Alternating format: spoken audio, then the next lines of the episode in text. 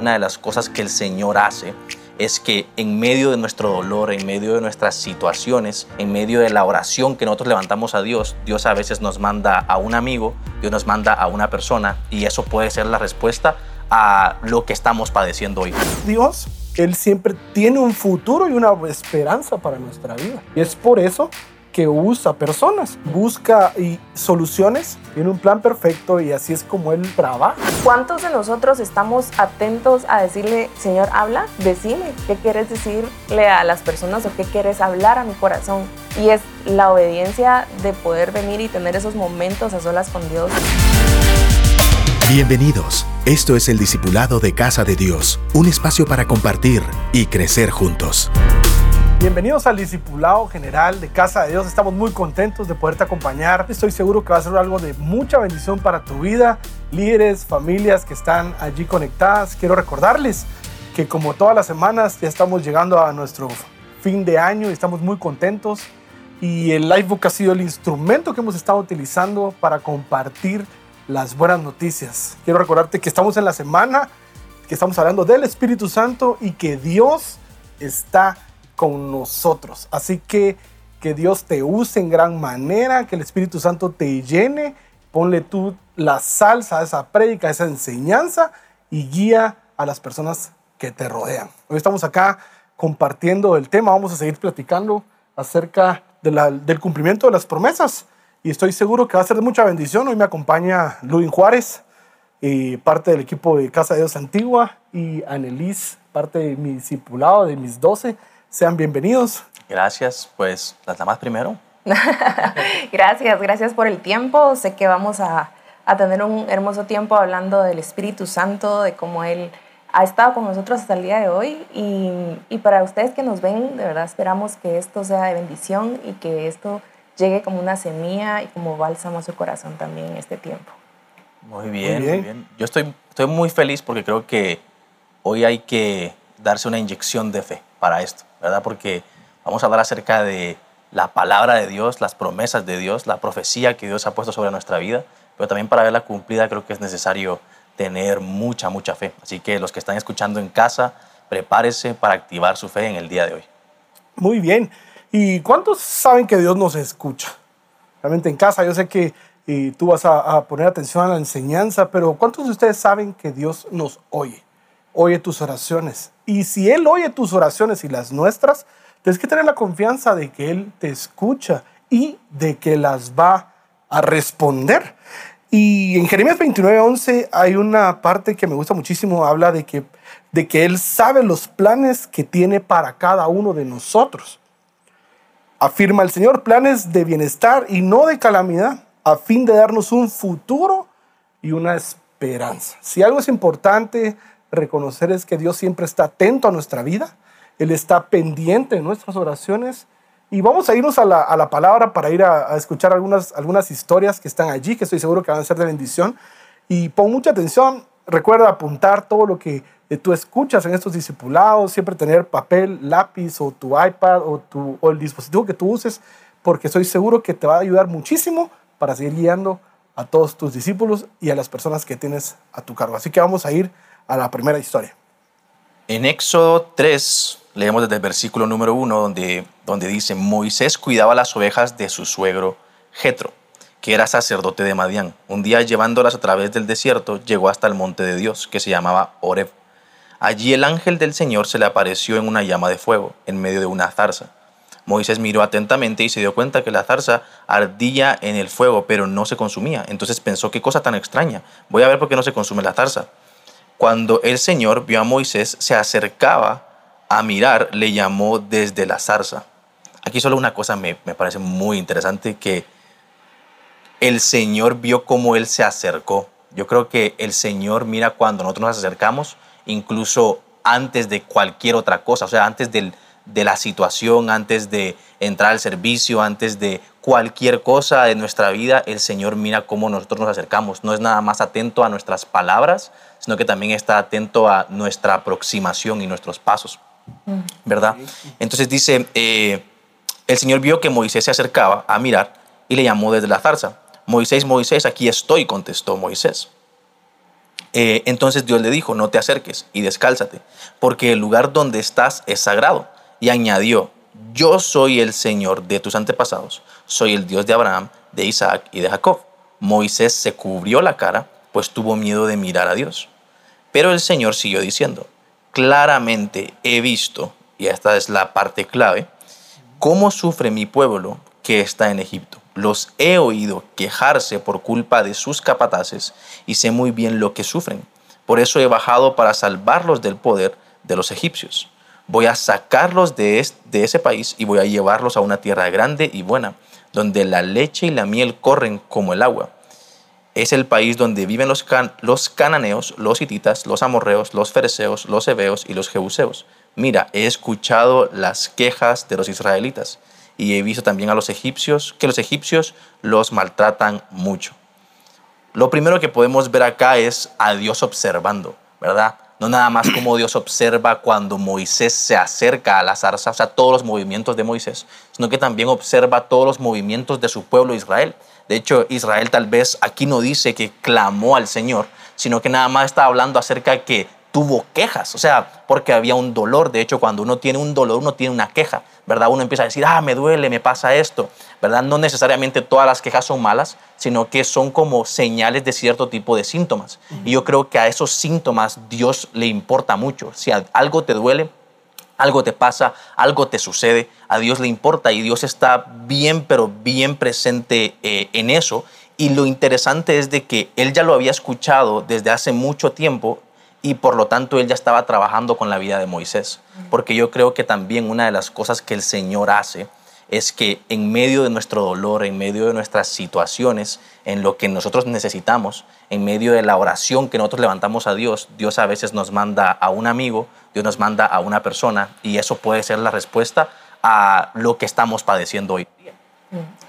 Sí, es bien interesante porque como tú decías, Dios ve la aproximación que tenemos también, ¿verdad? Y creo que eso es, son, esos son actos de obediencia.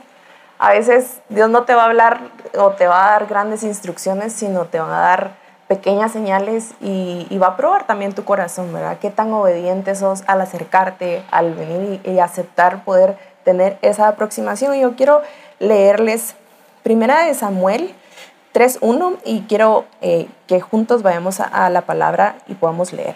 El joven Samuel servía al Señor en presencia de Elí. La palabra del Señor escaseaba en aquellos días, las visiones no eran frecuentes. En 1 Samuel 3.8 dice, el Señor volvió a llamar a Samuel por tercera vez y él se levantó. Fue a Elí y dijo, aquí estoy, pues me llamaste. Entonces Elí comprendió que el Señor estaba llamando al muchacho. Y quiero eh, hacer un paréntesis ahí. Creo que aquí en, en 1 Samuel 3.1 dice, la palabra del Señor escaseaba en aquellos días, las visiones no eran frecuentes. ¿Y cuántos de nosotros hemos padecido ese momento en donde decimos, Dios no me escucha, no está, no está, ¿verdad? Y se desapareció y me dejó solo en este proceso tan difícil, en este momento de mi vida complejo.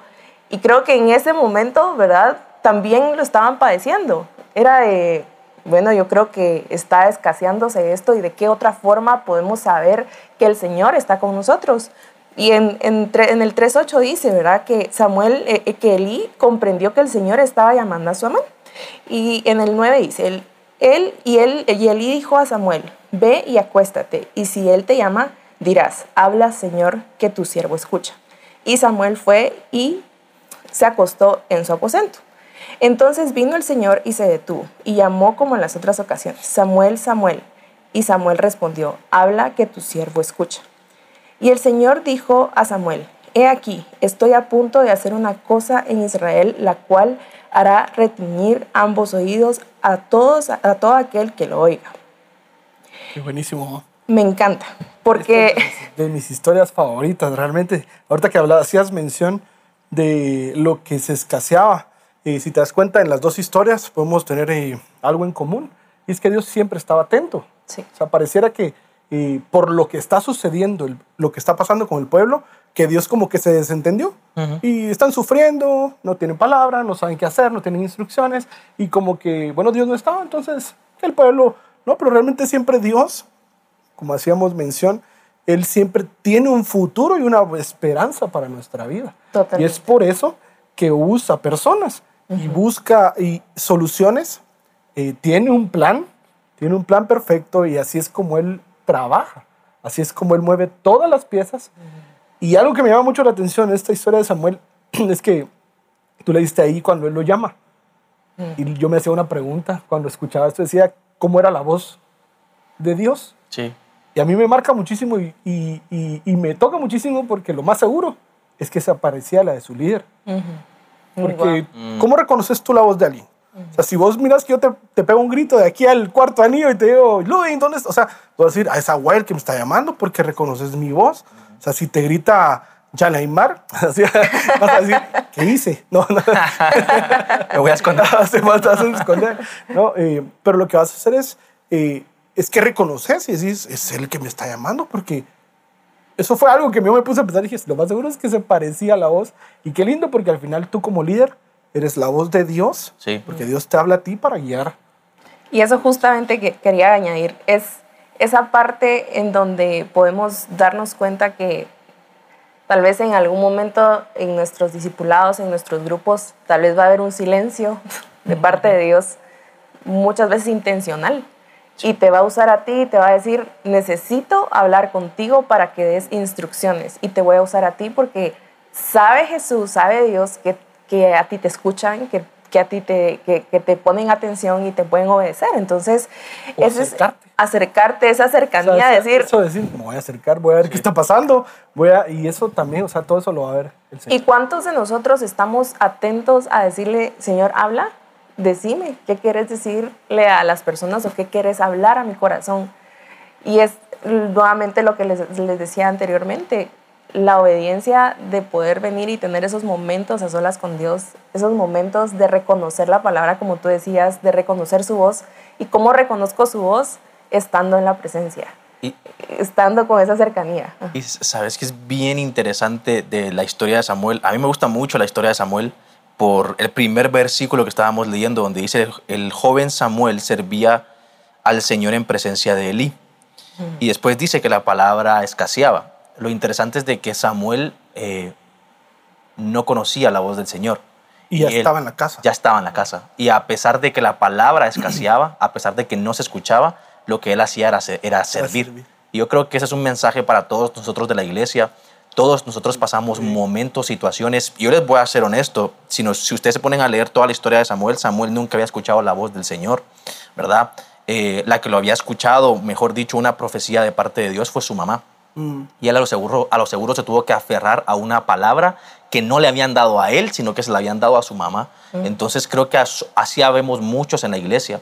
Eh, y tenemos que en esos momentos de silencio aferrarnos a la última palabra que el Señor hizo y seguir obedeciendo, la verdad, porque el Señor lo que le dijo a Samuel, bueno, a la mamá de Samuel fue, este hijo me va a servir. Y eso fue lo que él se mantuvo haciendo toda su vida hasta que llegó el momento. Y ahí podemos ver incluso la gracia de Dios, que él no tuvo que hacer nada para que el Señor le hablara, sino que era la mera gracia de Dios. Entender también que Dios no nos habla por nuestros méritos, nos habla por pura gracia. Y lo que tenemos que hacer en el antes, durante y después que Dios nos hable es servir en su casa. Y ese es, es estar, ¿verdad? Estar en el lugar que debemos de estar. Qué bonito lo que acabas de, de mostrar. Y me ponía a pensar que hay muchas personas que estamos así. Empezamos así. Incluso el acercamiento a un grupo de amistad es, no conocemos la voz de Dios, Sí. pero al que conocemos es al amigo que nos invita. Y el amigo que nos invita tiene a Dios, tiene la palabra de Dios y cuando Él la comparte, las personas empiezan a conocer a Dios. Y estar allí, sin manteniéndote, imagínate la, la- el corazón, tus, tus principios, eh, la educación, porque también, o sea, a veces dice uno, "Ah, a veces pareciera que los papás obligan a los hijos a ir a la iglesia, ¿verdad? Sí. Pero estás allí en el lugar y te va a llegar el momento donde tengas ese encuentro con el Señor, lo vas a conocer y vas a saber qué es lo que Dios tiene para tu vida, para los tuyos y cómo afecta realmente el tener esa relación con Dios. Y el servicio, ¿verdad? La clave de todo esto, el servicio, es ese gancho, es esa, esa plataforma que te ayuda a continuar a pesar de o en medio de. porque a veces tenemos la palabra, pero decimos, esto no se va a cumplir. o sea, se lo dijeron a mis papás o a mi mamá o a mi papá, ¿y cómo yo voy a seguir creyendo en esto? Pero el servir te hace, te hace mantenerte como estable, creo yo, o, o continuamente creyendo en algo, aunque se tarde. ¿verdad? Aunque no venga en el momento que uno anhela. Y yo quiero terminar de leerles esta parte en Primera de Samuel 3:19 al 21 dice, Samuel seguía creciendo y Dios lo cuidaba. Mm. Me encanta. Qué lindo. Porque vemos que Dios siempre está atento. Y Él siempre nos va a mostrar el propósito y sus planes en medio de cualquier circunstancia. No es muchas veces como nosotros anhelaríamos escuchar, decir, bueno, Señor, si tú me das una palabra hoy, entonces voy a creer en ti y tal vez Dios te va a hablar a través de algo, de alguien o alguna situación y Dios siempre va a estar ahí contigo para hacerte crecer, porque no te va a dejar. Y dice, también le daba mensajes en el santuario de Silo y Samuel se los comunicaba a todo el pueblo. Todo lo que Dios prometía por medio de Samuel se cumplía. Por eso en todo Israel la gente confiaba plenamente en las palabras de Samuel. Wow. Wow. Qué bonito ha de ser o qué bonito sería que las personas confiaran en nosotros no porque seamos Dios, pero sí porque saben que nosotros escuchamos a Dios y que lo que nosotros hablamos viene del corazón de Dios. Y eso es nuestra función como líderes. Exacto. Poder escuchar a Dios y que las personas que podamos tener la oportunidad de servir puedan confiar en que somos un lugar seguro en donde Dios habla, en donde Dios se comunica, en donde Dios restaura, en donde Dios rehabilita a través de nosotros como sus hijos, ¿verdad? Muy bien. Y sabes, ese acompañamiento que creo que eh, muchas veces lo que queremos es que Dios nos resuelva la vida, ¿verdad? Es así como, bueno, Señor, manda la respuesta, manda la respuesta, pero ¿y después? Sí tengo que seguir mi crecimiento espiritual, tengo que seguir aprendiendo. Dios te dice, eh, te da propósito, nos da propósito en nuestra vida. Y empezar a vivir en el propósito, yo necesito a Dios para todos los días, no necesito a Dios solo porque ya me dijo que voy a llegar a ser, pero yo necesito en ese crecimiento, y ese es posiblemente el, si nos vamos a, a la academia de liderazgo, Ahí es donde aprendemos ese seguimiento, a, recibir los versículos, la palabra constante, para empoderarnos constantemente, para capacitarnos constantemente, crecer espiritualmente. Y crecemos con versículos, crecemos con, con testimonios, crecemos con, con, con testimonios de líderes que ya lo han vivido. Y eso, pues al final, de aquí hasta que nos vayamos, tenemos que seguir aprendiendo, tenemos que seguir creciendo y tenemos que tener esa comunión con el Señor. Sí, yo creo que es bien interesante el hecho que muchas veces el cristiano piensa que Dios nada más está en dos tiempos, que está en el futuro o que está en el pasado. En el pasado arreglando todo lo malo que hicimos, ¿verdad? Arreglando el desorden y en el futuro despejando todo para que alcancemos todo lo que soñamos, ¿verdad? Pero se nos olvida que Dios está en el hoy. Y por eso es de que nos cuesta tanto orar, por eso es que nos cuesta tanto leer, asistir a nuestro grupo, eh, escuchar una palabra del Señor, ¿verdad? Porque nos ponemos a ver Instagram, nos ponemos a ver otra cosa mientras el pastor está predicando o estamos en el discipulado, ¿verdad? O ponemos el discipulado nada más, nos ponemos a lavar los trastos, ¿verdad? No sé a quién le hablé ahorita, pero creo que se nos olvida que Dios eh, no está en ningún tiempo, sino que Él está en todo. Y Él está aquí y ahora y Dios quiere enseñarnos en el aquí, en el ahora, ¿verdad? Y del pasado y del futuro, pues Dios se va a encargar. Si nos encargamos de nosotros estar presentes hoy con Dios y con su Espíritu Santo, todo lo demás está resuelto. Muy bien, Él es el mismo de ayer, hoy y siempre, pasado, presente y futuro. Vamos a ir a, a otra parte de la palabra del Señor. Y esto está en Mateo 4:14. Dice así, y Jesús volvió en el poder del Espíritu a Galilea y se difundió su fama por toda la tierra de alrededor. Y enseñaba en las sinagogas de ellos y era glorificado por todos. Vino a Nazaret cuando se había criado, donde se había criado, y en el día de reposo entró en la sinagoga conforme a su costumbre y se levantó a leer. Si se dan cuenta, a mí lo que me gusta es la palabra costumbre. Sí. Solo para que le pongan atención. O sea, él se congregaba, él asistía, él iba, él no se perdía, él no dejaba, él seguía constantemente haciendo lo que hacía. Y dice, y se levantó a leer, y se le dio el libro del profeta Isaías, y habiendo abierto el libro, halló el lugar donde estaba escrito, el Espíritu del Señor está sobre mí, por cuanto me ha ungido para dar buenas nuevas a los pobres, me ha enviado a sanar a los quebrantados de corazón, a pregonar libertad a los cautivos y vista a los ciegos, a poner en libertad a los oprimidos, a predicar el año agradable del Señor. Y enrollando el libro, lo dio al ministro y se sentó. Y los ojos de todos en la sinagoga estaban fijos en él. Me quiero detener aquí. Ahorita que estaba leyendo, me empecé a tener el Espíritu Santo. Yo sé que está acá con nosotros, pero te puedes poner a imaginar qué era lo que estaba sintiendo el cojo, el ciego, el oprimido. Sí. Y posiblemente quejas, posiblemente necesidad, clamor, conocer a Dios, dónde está nuestro Dios. O sea, los pobres, o sea, todos ellos tenían una necesidad de conocer a Dios. Y este es el plan perfecto que Dios siempre tiene. Hay un pueblo que se queja. Vamos para adelante, Moisés. Hay un pueblo que no escucha la palabra, que no conoce a Dios. Vamos a levantar a uno que lo, para que por medio de él lo conozcan y les enseñe.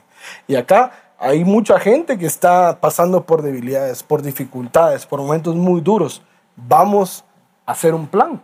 Y este era el plan perfecto. Y lo que me, yo imagino ese silencio que debe haber en ese momento cuando dice que todos los ojos, dice ahí, estaban atentos, estaban fijos en él. Y comenzó a decirles, hoy se ha cumplido esta escritura delante de vosotros. Y todos, todos daban buen testimonio de él y estaban maravillados de las palabras de gracia que salían de su boca y decían, ¿no este, no es este el hijo de José? Este es el cumplimiento de la promesa del Espíritu Santo sobre la vida de Jesús. Mm. Aquí es donde vimos cómo se cumple esa palabra dada ya por un profeta puesta en su corazón. O sea, que si te das cuenta, esa fue la palabra que un día recibió el pueblo, como decías, recibió la profecía, pero ¿y durante ese tiempo qué pasó? Fueron años donde dice, más no me recuerdo cuántos años eran entre el Antiguo y el Nuevo Testamento, que se escaseó totalmente, hubo un silencio total, no sé, fueron 400 años, no recuerdo, pero eh, todo eso, hasta que vino el cumplimiento. Y para todo eso es, bueno, ya tengo la palabra en mi corazón, vamos a trabajar por ella, vamos a creer por ella, vamos a seguir creciendo con ella. Y termina diciendo eso. Aquí se cumplió. Ahora, ¿cómo se cumplió? A través del hijo de una persona, a través del hijo del carpintero. Si lo puedes poner en, otra, en otras palabras, es, no este es el hijo del carpintero este que estamos viendo aquí, con ese testimonio, con esa autoridad, ¿qué pensarán de ustedes como líderes? ¿Qué pensarán de todos los que nos están viendo hoy, que están en ese crecimiento, en esa comunión con el Señor? Lo que sí quiero decirte es que ese crecimiento que has estado teniendo con el Señor, enfrente de las demás personas, como dice, ora en tu cuarto, cerrada la puerta, y Él te va a recompensar en público.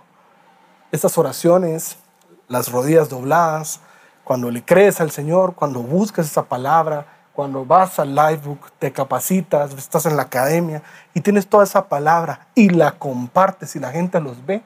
A decir lo mismo que crecía, como decías tú, Samuel, crecía y todo lo que él decía, todos decían, eso se va a cumplir. ¿Por qué? Porque escucha a Dios. ¿Por qué con Moisés? Porque Dios va con él.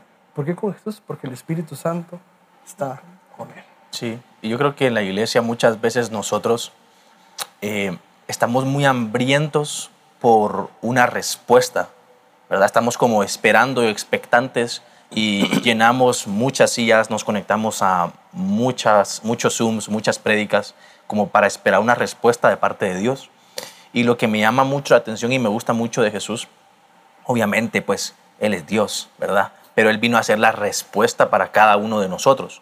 Y cuando Él viene y manda a sus discípulos, no los manda, vayan a preguntar allá afuera, vayan a, no, Él los manda a decir, vayan porque ustedes son la respuesta que la gente está esperando, ¿verdad? Entonces creo que nosotros como líderes eh, y como parte del cuerpo de Cristo tenemos que cambiar nuestra forma de pensar, ¿verdad? Y como en la academia tenemos una, una enseñanza de, en lugar de ser nosotros demandantes, tenemos que ser ofertantes, es lo mismo. Igual lo miramos en la misma actitud de Samuel.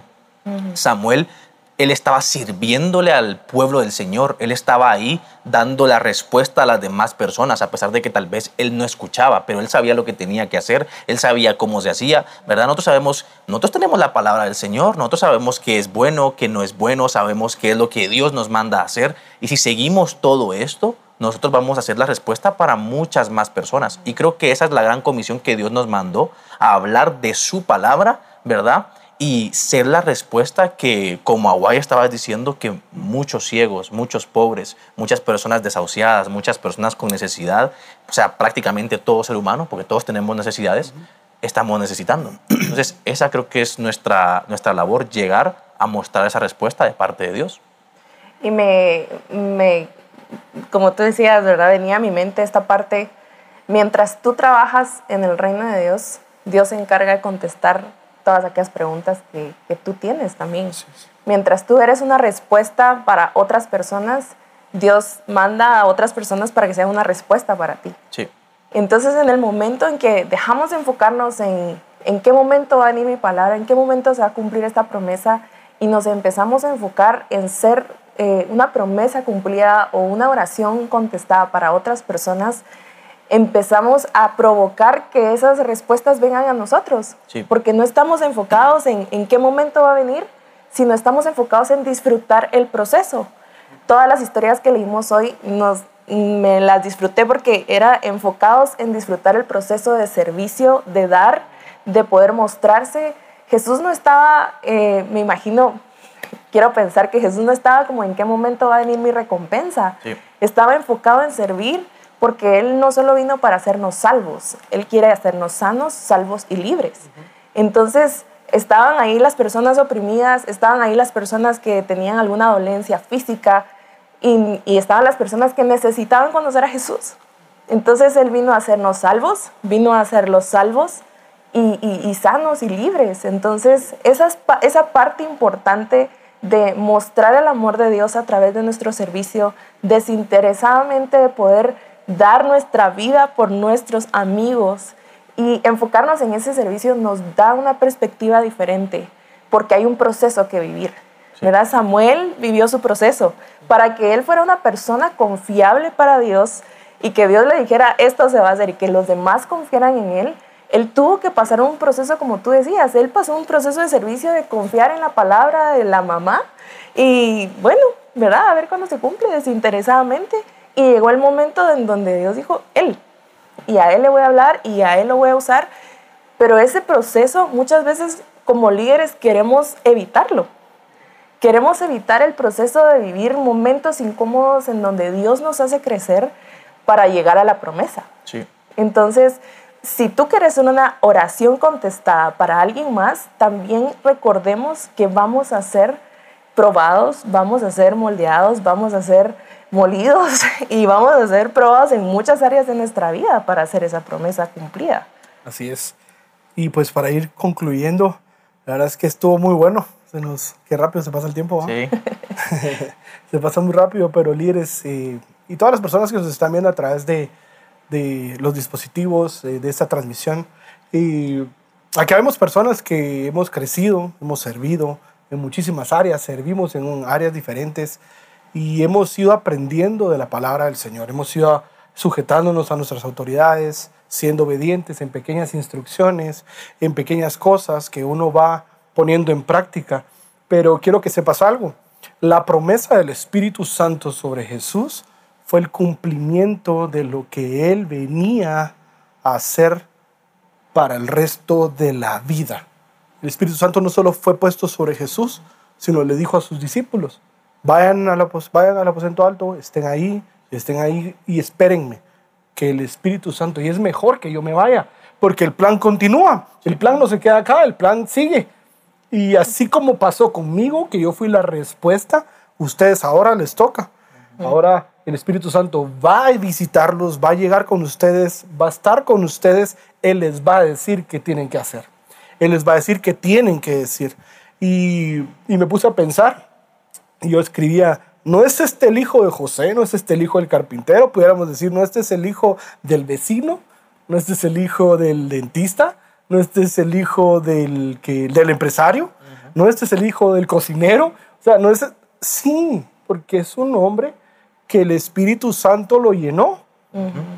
Y ahora Él está en favor de Dios, con la gracia y su favor, para ser la respuesta a las necesidades de las demás personas. ¿Cómo? Compartiendo su mensaje, llevando el mensaje de salvación, de sanidad, por si hay alguien que está atado el día de hoy, si hay alguien que está en necesidad, tal vez posiblemente estés enfermo en casa, posiblemente estés pasando por un momento muy difícil. Quiero que sepas que Dios está contigo. Escucha tu clamor, escucha tus oraciones y tiene un plan perfecto. Alrededor de ti hay gente con necesidad también. Posiblemente tú eres el que no tiene necesidad el día de hoy, pero si hay personas a tu alrededor, ¿y por qué no?